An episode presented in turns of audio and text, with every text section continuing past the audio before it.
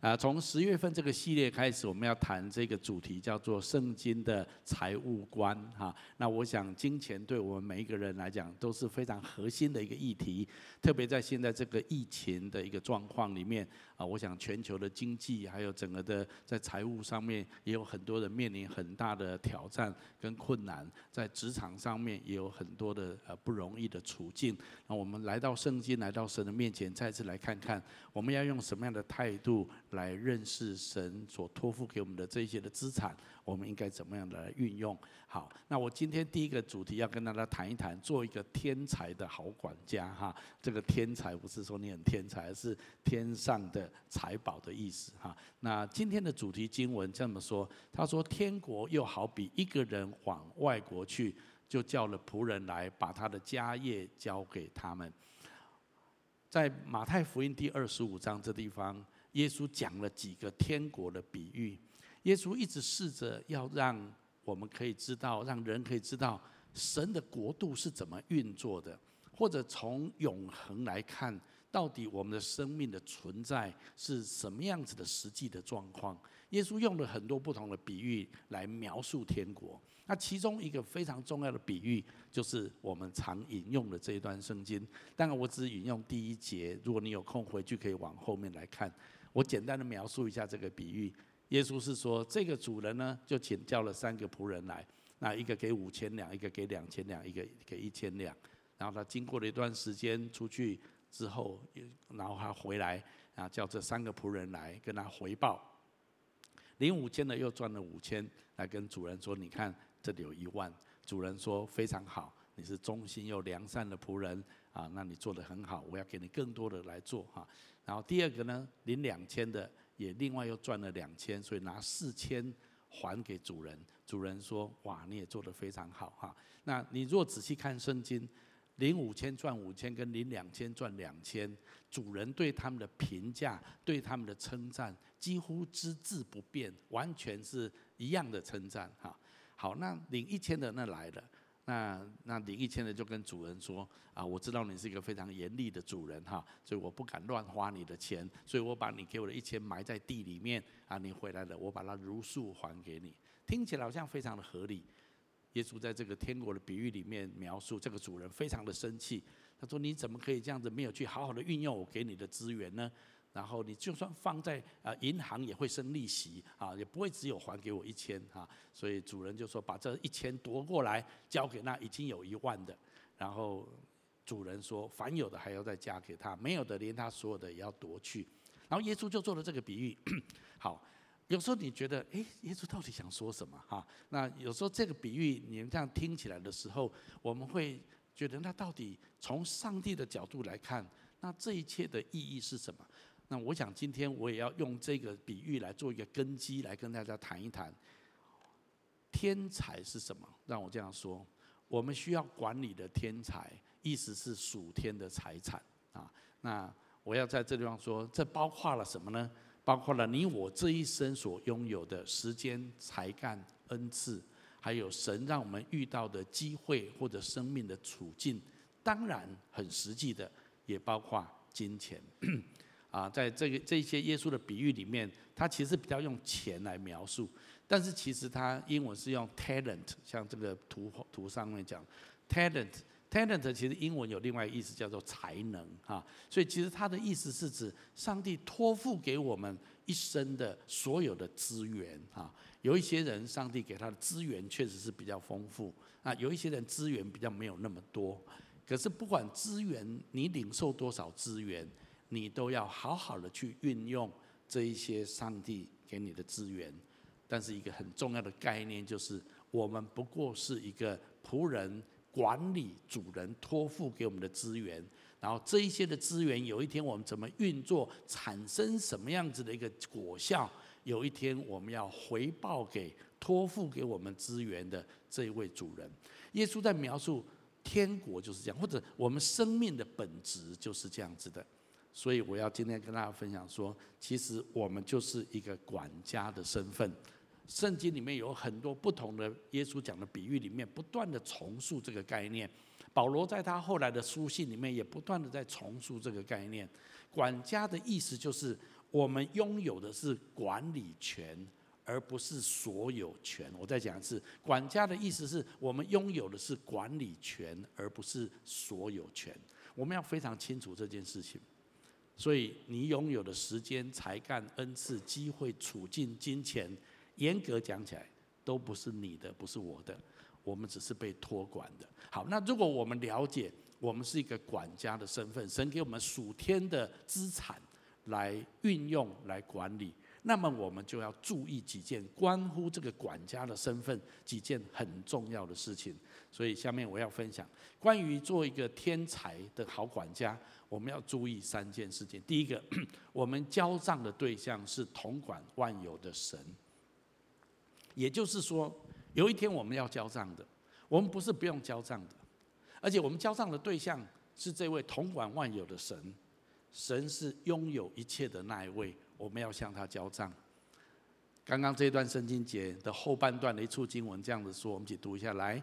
过了许久，那些仆人的主人来了，和他们算账。请你把算账圈起来好吗？你说这是什么意思？什么算账呢？其实意耶稣的意思就是说，有一天我们一样来到上帝的面前，上帝也要跟我们算账。有一天我们会站在神的面前。你要向神来说明，你这一生当中，上帝给你的这一些的资源，你是怎么用的？你要回答上帝，你你你是怎么样选择你的道路的？你是怎么样使用你的金钱的？你怎么样运用上帝给你属灵的恩赐的？有些人说：“哦，我有属灵恩赐吗？”很不好的回答哦。OK，好，那你怎么回应上帝给你的机会？还有你在苦难当中，你是怎么回应这样子的苦难的？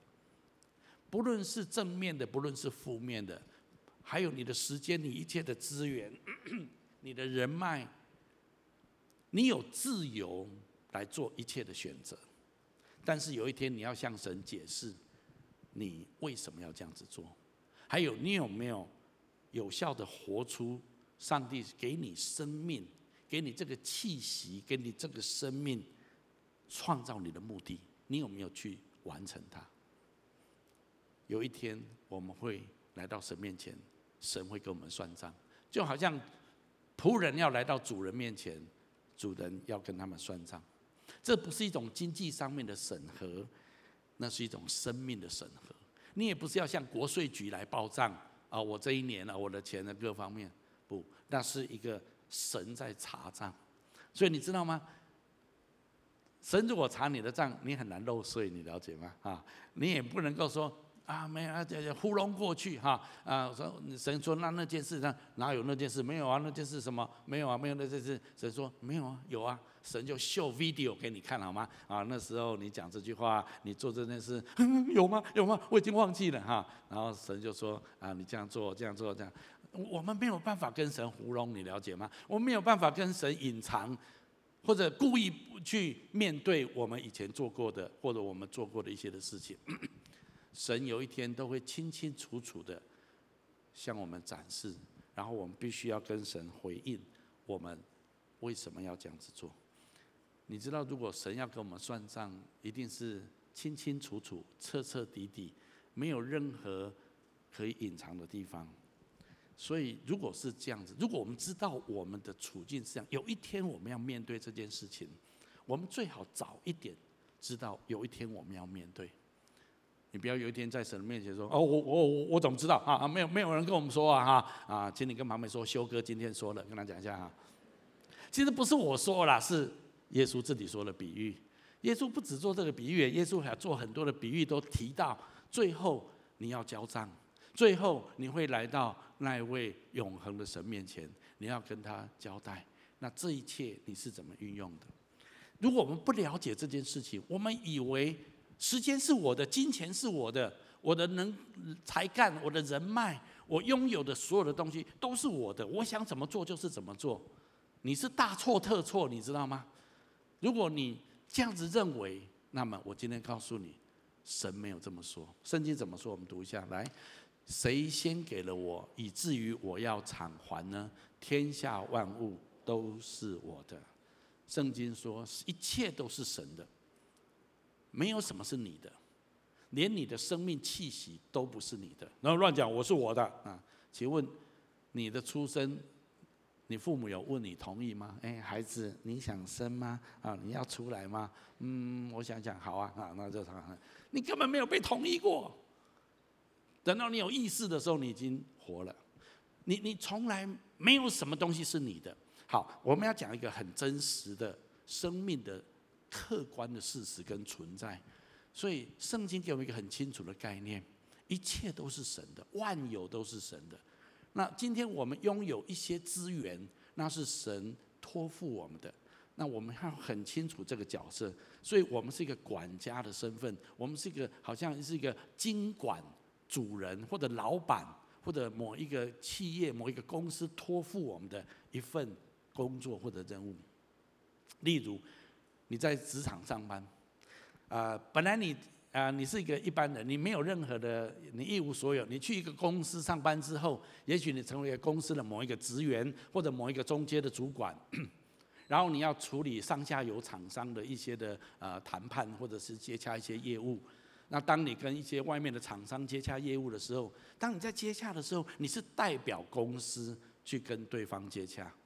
也许公司要求你跟跟你这个业务，就是你要去处理好啊这个这个案子这样子。啊，所以当你代表公司去接洽的时候，公司给你一定的权限，给你一定的角色，让你去扮演，可以代表公司去跟这个公司或这个厂商这个业务来谈。但是你要知道，你谈完的结果要不要报账？要不要回报？要，你要回去交代，你要跟交账说，呃呃，主管老板，我这件事情这个案子我是这样子谈的，那你觉得符不符合公司的要求？或者公司在你去谈的时候，公司已经给你一些的框架跟原则，你要把这个案子谈下来，你不能照你的意思，你要符合公司的要求。那公司也给你一定的权柄。让你去执行这件事情啊！有一天你要交账，做完之后你要来交代，你谈的怎么样？你签的案子是如何？而且你很清楚，你很清楚两件事情：第一个你要交代的，第二个公司不是你的。那你了解这样的一种处境，你就知道你现在的生命的状况也是这样子。我记得我以前第一份工作，退伍之后到一个日本的营造厂上班，在高雄的旗津，那。我是我是很低阶层的呃这个工地的监工哈啊，但是因为我英文还不错，所以当我台北的日本的老板来高雄的时候，他要跟高雄市政府有一些的开会，有一些的讨论，他都会带在把我带在旁边。因为他知道我可以用英文稍微帮他做一点翻译哈，然后就跟他们跟他们开会这样子。那我知道平常我就是很基层的，可是当上级的老板来的时候，我跟他去呃高雄去跟市政府的相关公务局开会的时候，我就知道哦，我站在老板旁边，我就哎蛮大的，你了解吗？哈啊，然后就我讲的话或者帮他翻译，就是代表公司。但是我不能讲我自己的话，呃，他这样讲的，另外乱翻译翻成我自己想要的，或者导入我自己想要的结果，你你不能这样子吧？因为公司有公司的政策，那需要做好这样沟通的一种协调。好，我讲的类似像这样的概念，我们要知道我们真实的身份，我们是个管家，我们被托管的东西不是我们的。我现在要讲的最重要的核心在这地方。那如果我们很认真、很忠心的做我们被交办的事情。我们就会有奖赏。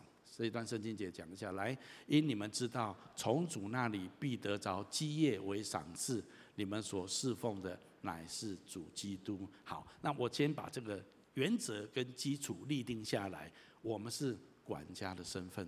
好，那我们再来问一个问题：那我们被托管什么呢？我们所被托管的是我们自己所有的资源。当然，包括金钱。我这个系列会比较聚焦在金钱，但是我想今天第一个礼拜我要谈到的比较是宏观的，不单单只是金钱这个部分。但确实，金钱是一个很核心的内容啊。刚刚我们读的这段圣经节说，主人要出去就呃请仆人来给他们呃一个五千两银子、两千两、一千两银子。其实这个银子英文叫做 talent，我们刚刚有说过 talent，talent 其实呃。英文是讲是才干啊，或者其实整体来讲，扩大的解释就是在我们人生当中，我们拥有了一切的所有。我再次的陈述，包括你的时间，包括你的金钱，包括你的天然的才能，也包括你的恩赐。当你信主之后，上帝有给你属灵的恩赐，我我怎么知道有什么属灵的恩赐？你最好知道，OK 好，那这就是超自然的，上帝给你的属灵的恩赐。很多人一辈子都没有去发展运用上帝给他超自然的能力跟超自然的职分，这是多么可惜的！你要很小心，你不要像那一千的两的把它埋在地里面了。你要去使用，你要去发展，你要去发挥它，来祝福神的国度，祝福教会，祝福许多人的生命。还有包括上帝给你的一些的机会，当你人生遇到一些重大的选择的时候，你怎么做选择？你怎么思考？还有当你遇到人生当中重大的危难、痛苦的时候，你怎么回应？这些东西有一天，神都要我们来跟他回报。这一切也都是神的。从圣经来看，我们被托付的这一些，都是上帝的资源，当然包括金钱。有些人可能这一生所经管的钱很多，有些人可能比较少。但不管多跟少，我再次说，这些不是我们的。所以圣经再次提醒我们，一起读下来：你有什么不是领受的？若是领受的，为何自夸，仿佛不是领受的？今天如果你是一个拥有很多钱，或者你拥有很多的才干能力，你你你你领五千两啊，人家领两千两，你各方面的资源都很多，你一定要很清楚。那不是你的，你不能说这就是我，我很厉害啊！啊，其实有时候我常常觉得我好像领五千两的，你知道吗？哈，那就是说，我觉得神真的给我很多很好的条件，很好的恩典，很好的祝福哈。啊，娶到这么棒的老婆哈，啊，生到这么好的儿孩子，然后拥有这么棒的教会哈，哎呀，实在是哈，我在想到有时候真的是很感动，也很也很也很感谢哈。但是同时，我也知道领五千的就必须怎样，必须要怎样，啊，赚五千的对不对？你领五千给他赚两千可以吗？啊？这是总是总是很奇怪嘛，对不对哈？所以我就觉得啊，主啊，需要这么多吗？需要这么多吗？能不能不用给这么多？不用给这么多哈？好，但是至少我知道一件事情，这一切都是神托付的。今天如果你拥有某一些的资源比别人还多，也许你的家世背景不错，你拥有更好的学历，你拥有更好的颜值，你拥有更好的资产。我们要很小心，这一些都是神的托付，这不是你的，所以圣经提醒我们，不要好像不是不是领受的，不要好像这些都是你你的这样子。好，我圣经一直在提醒我们这个重要的概念。其实从圣经来看，我都在讲深层一点。当我们在十字架被耶稣基督买赎之后，救赎之后，严格说起来，我们就。不属于自己了，我们就属于神了。它是有典故的。我再次讲，神做事情都是有很多的真理的铺陈，跟历史当中神做事情的隐喻在背后。圣经描述，当以色列人出埃及的时候，最重要的最后一个神迹，就是神击杀所有长子，然后神跟以色列人说。那一天晚上，你们要杀一头羔羊，把羔羊的血涂在门楣上面。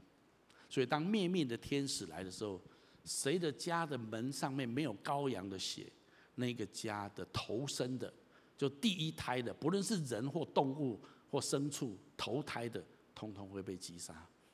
以色列人事先知道这样子，他们就把一头羊杀了，把血涂在门楣上面。那一天晚上，所有没有涂。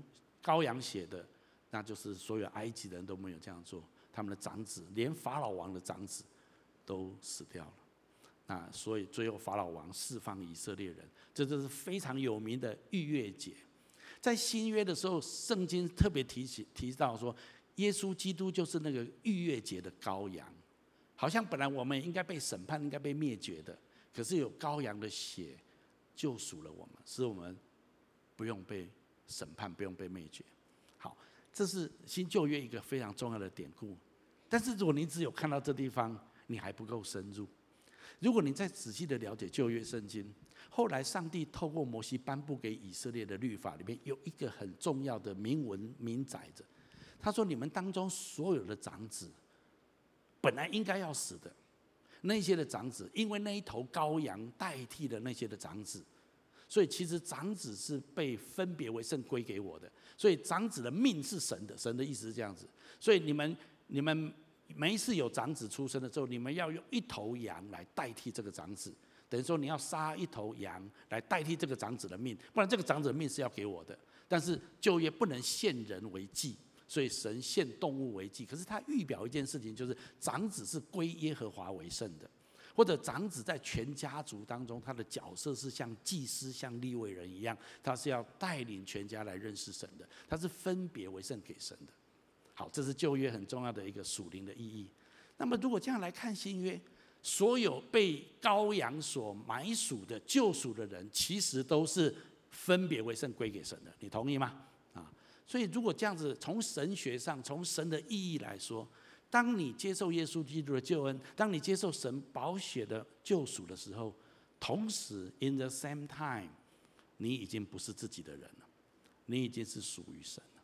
所以保罗说：“我们活着不是为自己活，我们或活或死，我们总是主的人。”所以，如果你了解这个深层的意义，你要知道，在基督耶稣里面，你被神救赎的同时，你也是被神买了，归属他自己。你不再是自己的人，你是属于神的人。所以我今天在讲的一个重点是什么？没有什么是你的。其实你今天生命气息，你存活，你一切所运用的资源，你必须了解一个很重要的真理，就是那一些都是神托管给你的。有一天你都要向神交账。那。有一天，你说不不不，这是我的，呃，这钱是我赚的，这这是我的，这是我个人的，呃，这房子是我的，总有一天你要放手，不是吗？啊，你两腿一伸，两眼一闭的时候，你在你的，在你的，我的，我的，我的，你在你的啊，你你没有办法，那你要你要知道，这个这个客观的事实。我必须承认，我以前觉得啊。我知道神有一些应该是神的，例如十一奉献啊，我很认真的哈，我从小就十一奉献的，所以我知道收入进来十分之一归给神哦，知道我不敢碰十一十一神，但是十分之九，excuse me，十分之九这我的，你了解吗哈？十分之一给你，要十分之九神你就不用管我了哈，OK，好，那主日是时间分别为圣来敬拜神，哈利路亚，敬拜神啊，亲近神啊，小组哦来服侍神哈啊，各样的服侍神，但是其他的时间神啊你就不用管太多了啊，其他的神是。哦的，好，那我想怎么做，我做什么事情，我这样神就不要管。所以我以前的基督徒生活其实是常两分法啊，就是说啊，给神的该给的给完之后，哈哈，这是扣十分之一叫其他自己的啊，时间啊拿出来拿出来拿出来啊，其他的啊这，但是这种基督徒生活说真的过得不是很快乐，为什么？我常常觉得神逼人太甚，你知道吗？啊，常常觉得说好像又不够，又要多一点服侍他，要多一点奉献，要多一点。我觉得真的，你有连有有完没完呐？哈，我已经给你很多了呢，那十分之一给你，也聚会了，也服侍了，我时间、金钱还有很多，我我都有做了啊啊，不然你还要怎样？有时候觉得神要求太多，你会不会觉得神有时候要求你太多？那是你弄错了，你没有什么是你的，你了解吗？当我越来越认识神之后，我才知道，不止十分之一是神的，十分之九也是神的，你了解吗？不止分别为圣来敬拜神的时间是神的，我平常在家里的时间，我在职场工作的时间，我跟孩子在一起的时间也是神的。当你了解这一些的时候，你会更敬畏神。你会更知道，那我到底应该怎么看待我整个生命？所以让我这样讲，我们在这世界上的职分乃是神的管家，实在没有权利跟神争你的我的。我们的责任乃是单纯的按照神的心意，使用他给我们的一切资源来完成神所托付的任务。这就是我们客观。存在的一个事实，其实圣经只是提醒我们，你不要忘记，这就是你的本质。你不是那些不是你的，你只是被托管的，而且你要按照神所期待的方式来运用神给你的资源。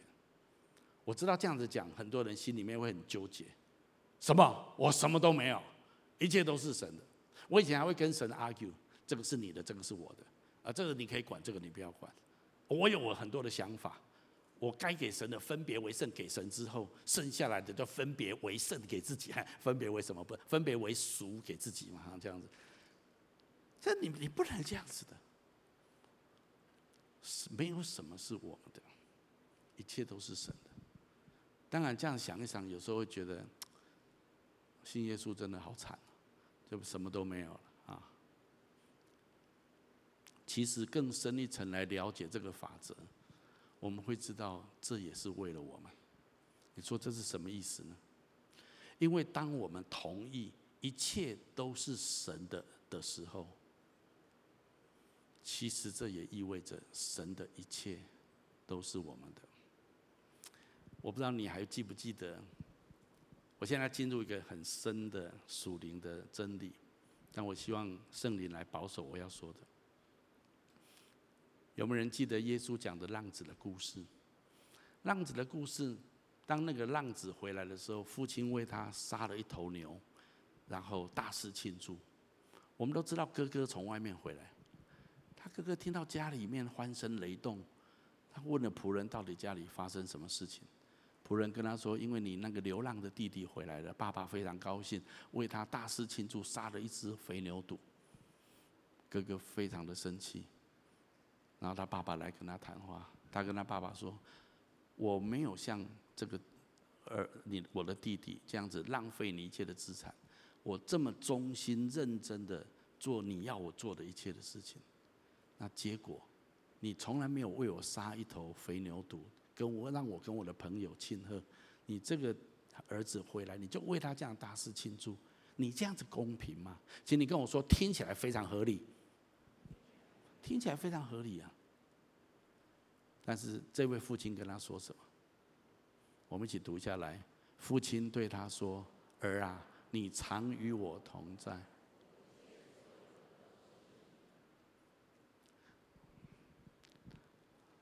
很多基督徒活在一种生命状态里面，他觉得一切都是神，我是神的奴隶，我是神的仆人，我我一切都没有，我都没有，我一切都是好像好像仆人，好像奴隶一样来服侍神、服侍主。你不知道你也是儿子吗？你也是女儿吗？当你成为一个忠心的仆人的时候，耶稣这个也是另外一个故事啊，也是比喻啊。在那样子的处境里面，其实父亲所有的都是你的。这个真理是一个很大的奥秘。耶稣基督在面对十字架之前，跟门徒之间有一个最后的晚餐，很多人知道这件事。在最后的晚餐之后，耶稣有一个独自的祷告。在这个祷告里面有一个祷告文，也许很少人注意到。这个祷告词是这样子，我们一起读一下来。凡是我的，都是你的。请问耶稣是不是一个忠心的管家？是不是？是。这个大儿子其实他是一个忠心的孩子。当你是一个忠心的管家的时候，耶稣非常清楚。耶稣跟天父说：“凡我的，都是你的。”但是他也知道，神一切所有的。都是我的。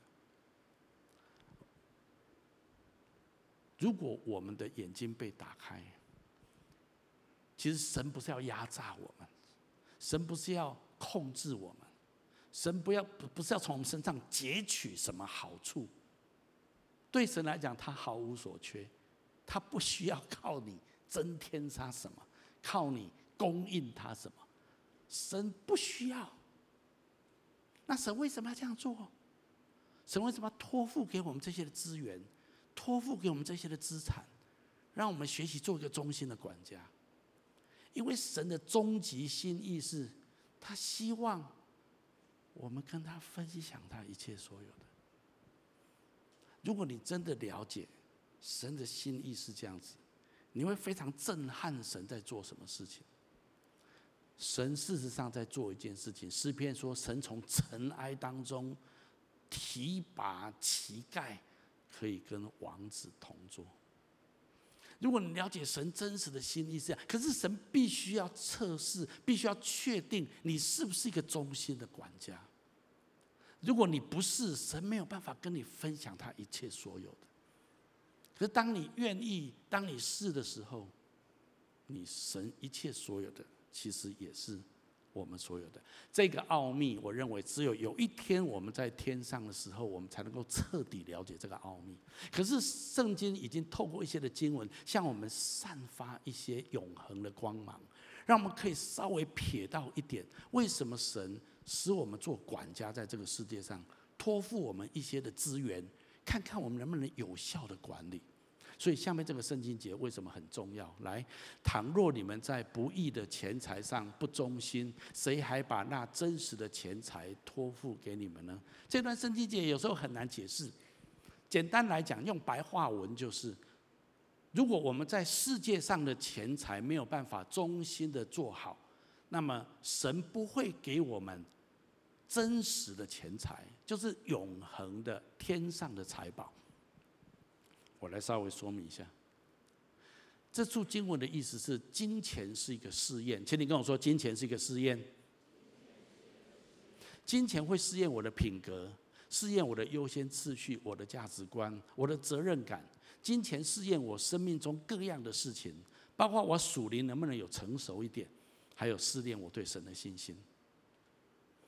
这处经文的意思是，神正在观看你如何使用他所赐给你的金钱，来决定他能够托付你多少，他本来要赐给你的产业。你说那是什么？那是永恒的荣耀的产业。让我再次回到，神做事情都是有铺陈的。当以色列人出埃及的时候，神本来就为他们预备的产业是什么呢？迦南美地。牛奶与蜜之地，所以当以色列人出埃及的时候，神应许给了他们那块地。可是问题是，他们需要经过试验。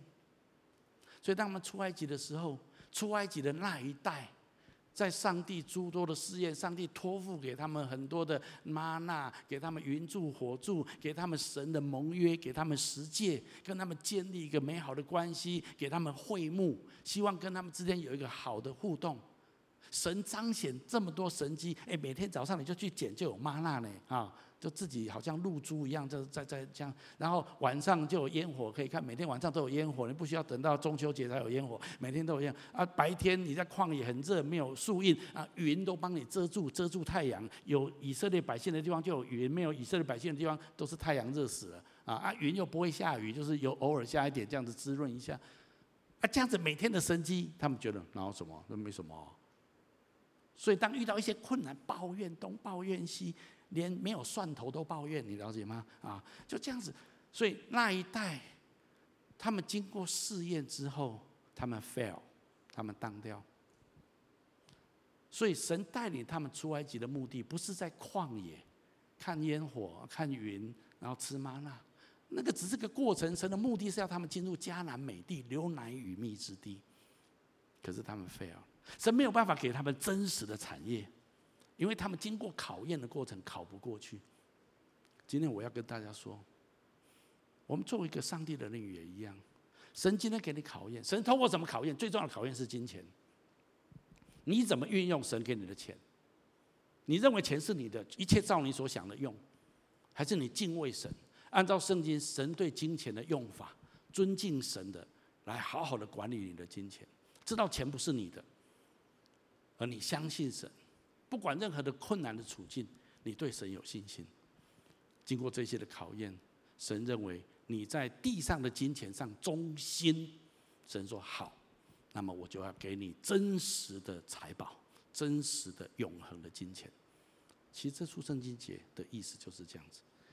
如果我们这样子忠心，神就把永恒的资产赏赐给我们。我再次说。神做事情都是有他的、他的伏笔跟他的重要的真理的隐含在里面。那么，如果我们愿意这样子做，神真的就要赐给我们荣耀的产业。最后，我要说，我们必须按照神的指示来管理神所托付的资源。正因为我们是管家，所以我们不能够按照自己的想法，按照自己的意思来运用神的资源。我们先来读这一处圣经节，来，所求于管家的是要他有忠心。就是很多时候主人不在旁边啊，那就是你可以运用这一些的资源。问题是你怎么运用的？主人看见你才乖乖的用，主人没有看见你就自己乱用，是吗？还是不管主人有看见没有看见，你都按照主人的指示跟他的心意来运用这一些的资源？所以下面这段圣经节讲得很清楚，来。主说：“谁是那忠心有见识的管家？主人派他管理家里的人，按时分粮给他们呢？主人来到，看见仆人这样行，那仆人就有福了。我实在告诉你们，主人要派他管理一切所有的。这里又散发出一个永恒的亮光。主人要派他怎么样管理一切所有的？其实我们在一个。”考验的过程，我们在一个一个锻炼的过程。神再看看我们能不能做一个忠心的管家。如果可以，有一天神要给我们永恒荣耀的产业。好，那这里面谈到，就是我们不能够照自己的意思。一个忠心良善的管家，不能为自己打算，不能够呃呃为自己谋私利，他必须为主人打算。他必须使主人得到最大的利益。那么，如果是这样子，这个忠心的管家，他就是能够彻底的执行主人的意思。所以，让我这样子讲：你的人生总在这两种态度当中选择其一，活在其中。哪两种态度呢？第一个是你将一切所有的视为自己的。然后一切照自己所认为对的操作自己的人生，做你自己人生的主人。我告诉你，这个时代的教育就是这样子。从小到大，我们教每一个人做你自己，追求你自己的快乐，享受你自己的肉体。你认为什么是对的？Go ahead，就是的，就就就对了。这是撒旦最大的建议，也是最大的谎言。我们以为我们是自己的拥有者。我们以为我们是自己的主人，大错特错。当然，有些人不一定是为自己，有些人可能是为自己的父母，可能从小父母给他有一些的人生的目标跟框架。有些人可能是为配偶，或者为某一个重要的人，他们成为你人生的主人，来运用你一切的资源。我我这样讲不是开玩笑的。有些人已经成年了，他仍然认为爸妈说什么，我只能这样照办，不然违逆他，我就不孝。没有这回事情。圣经说要孝敬父母，注意哦，圣经没有说要孝顺父母，是孝敬父母，是态度的问题，不是父母言听必从的顺服父母。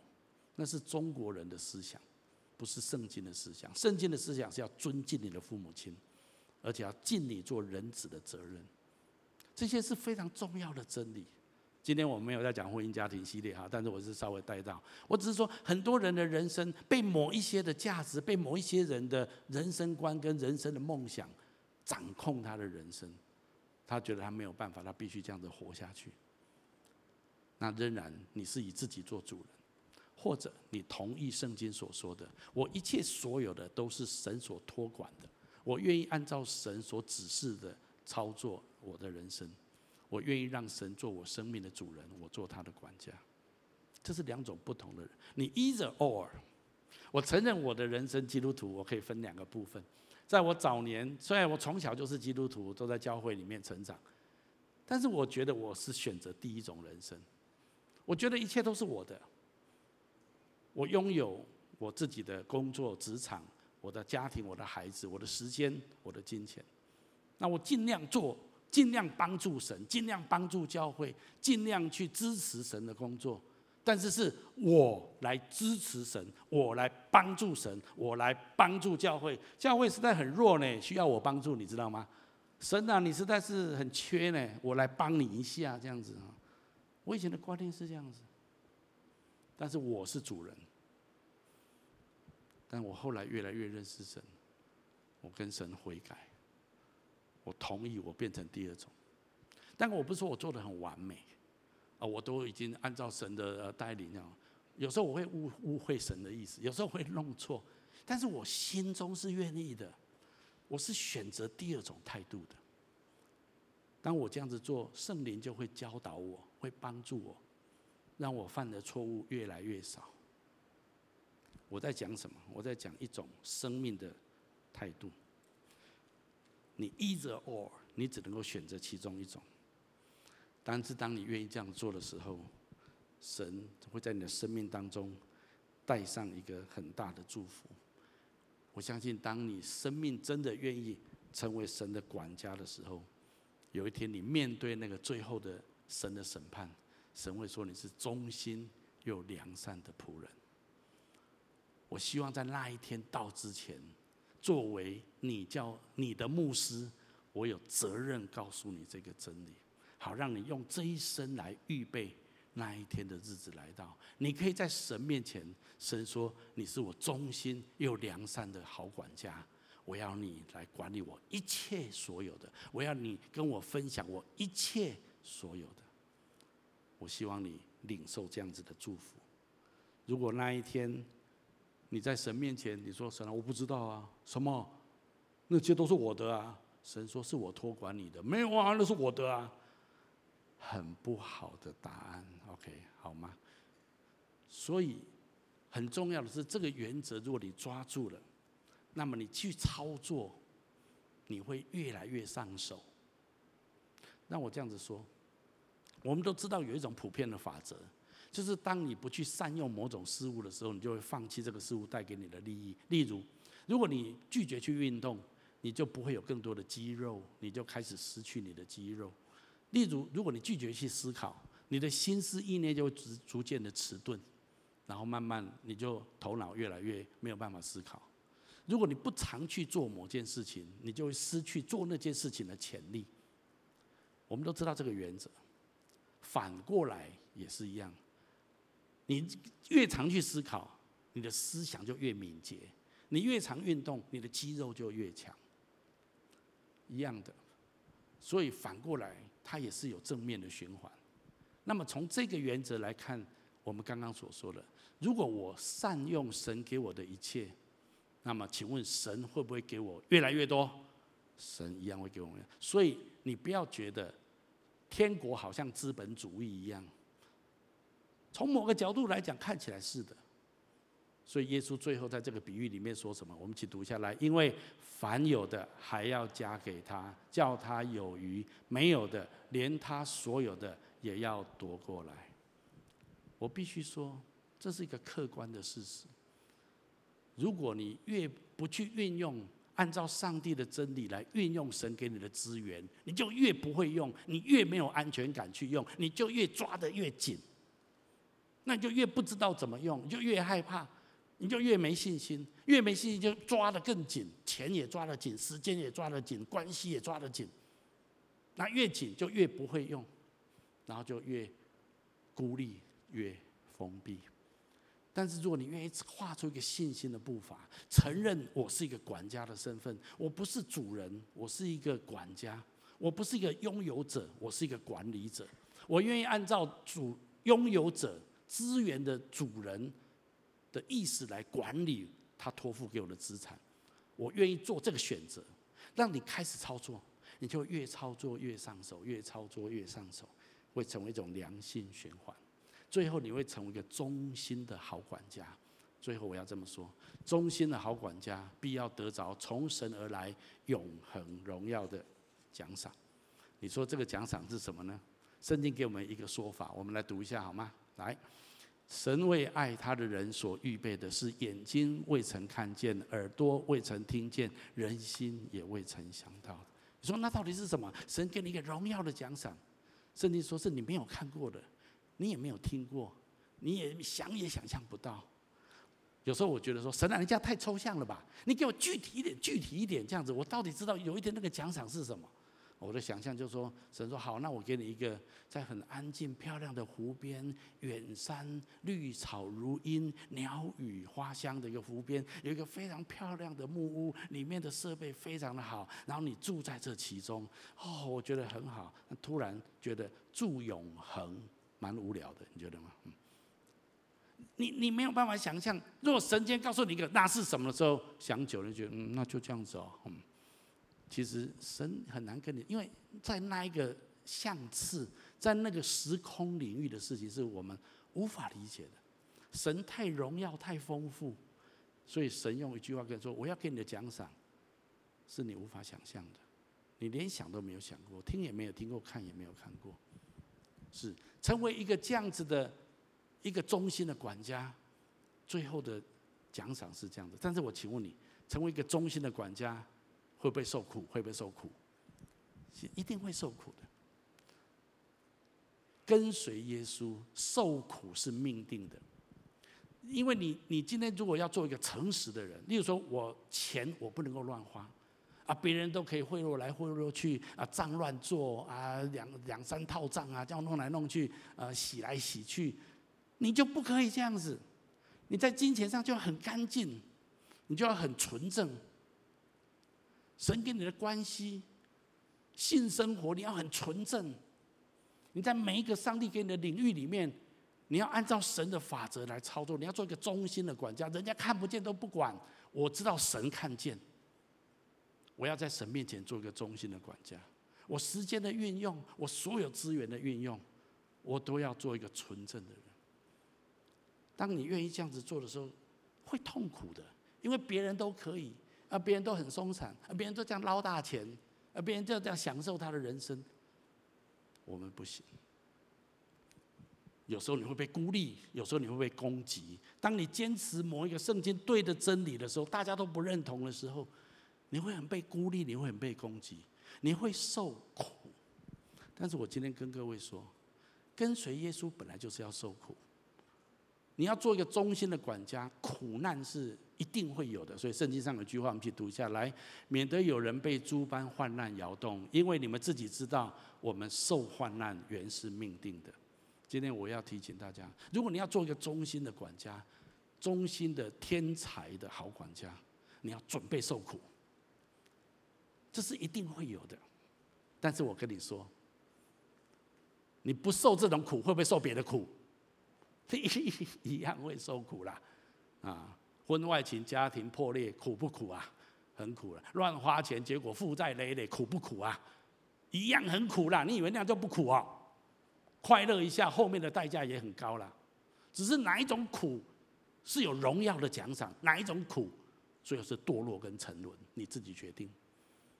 我给大家一种苦，这种苦是会得荣耀的苦。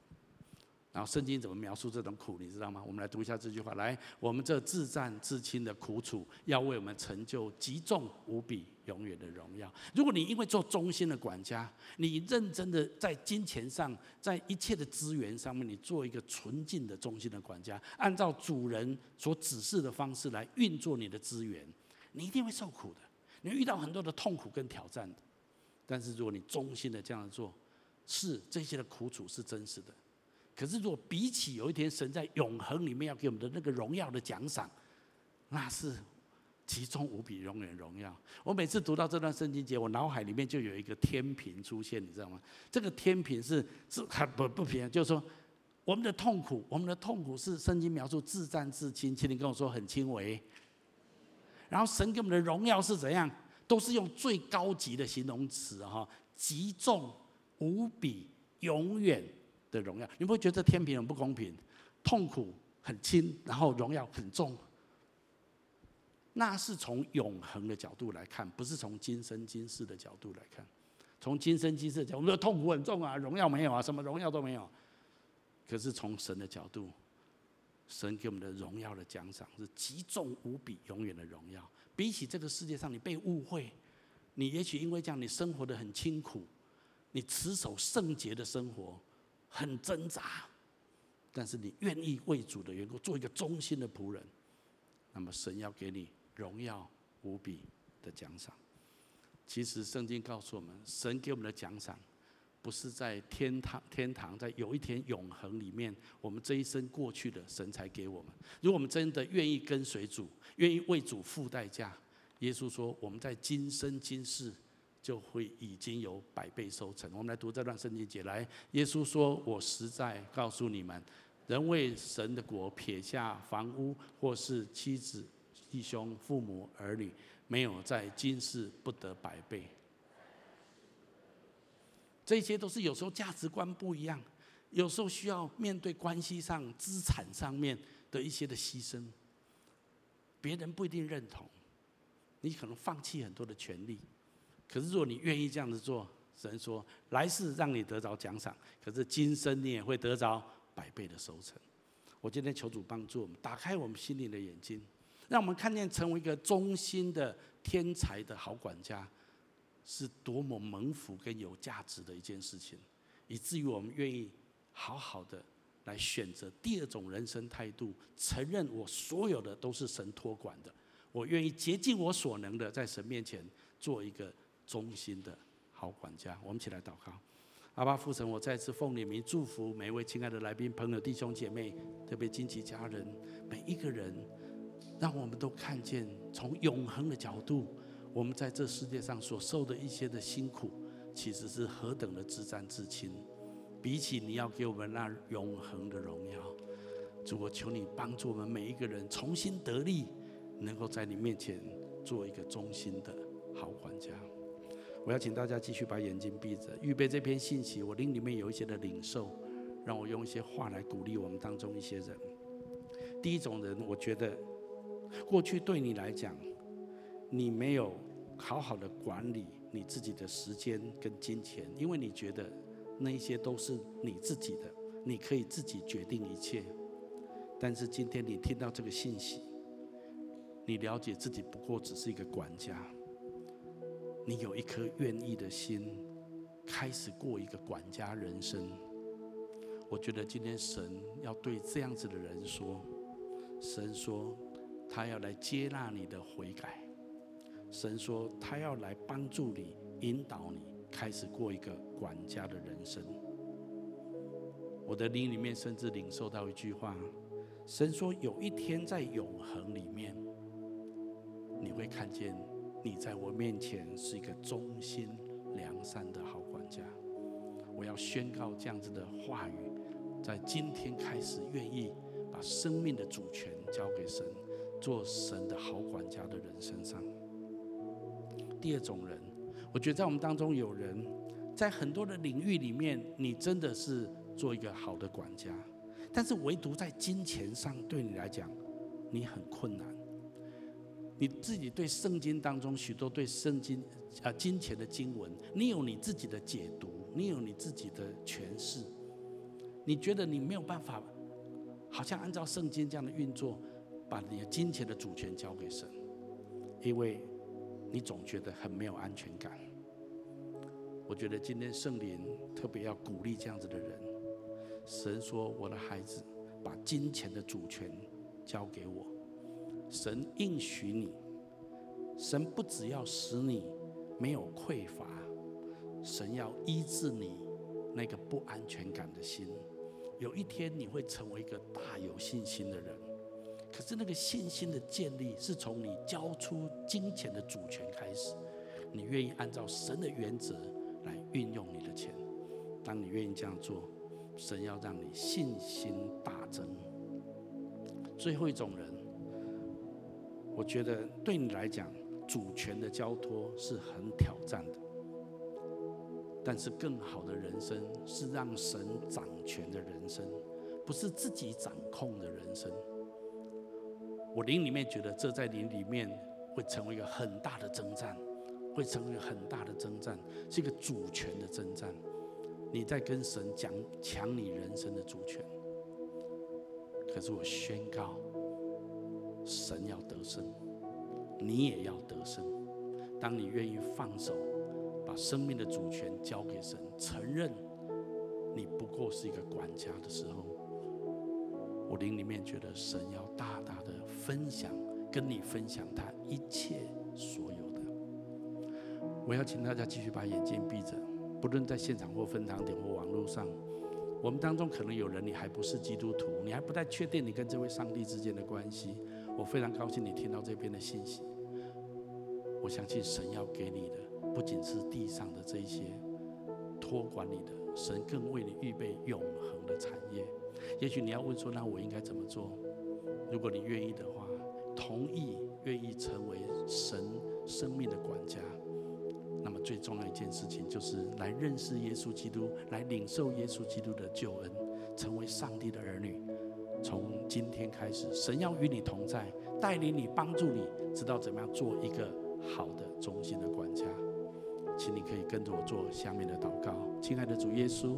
亲爱的主耶稣，在这个时候，在这个时候，我愿意打开我的心，我愿意打开我的心，邀请你进到我的心中来，邀请你进到我的心中，成为我的救主，成为我的救主，还有生命的主宰，还有生命的主宰。我要请求你赦免我的罪，我要请求赦免我的罪，宽恕我一切的过犯，宽恕我一切的过犯，带领我的人生，带领我的人生，走在你最美好的道路中，走在最美好的道路中，帮助我成为忠心的好管家，帮助我成为忠心的。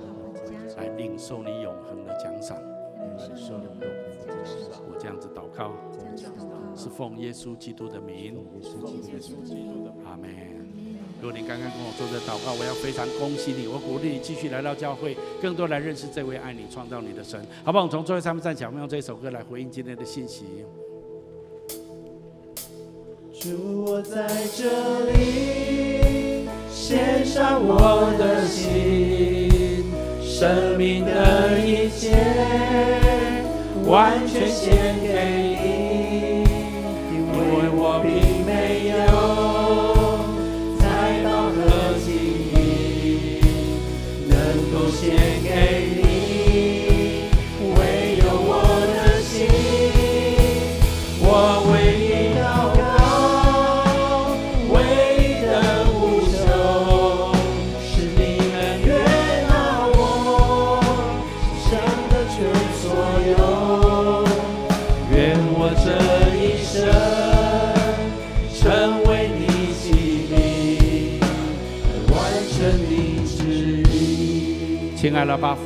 奉你的名祝福每一位家人、朋友、弟兄姐妹。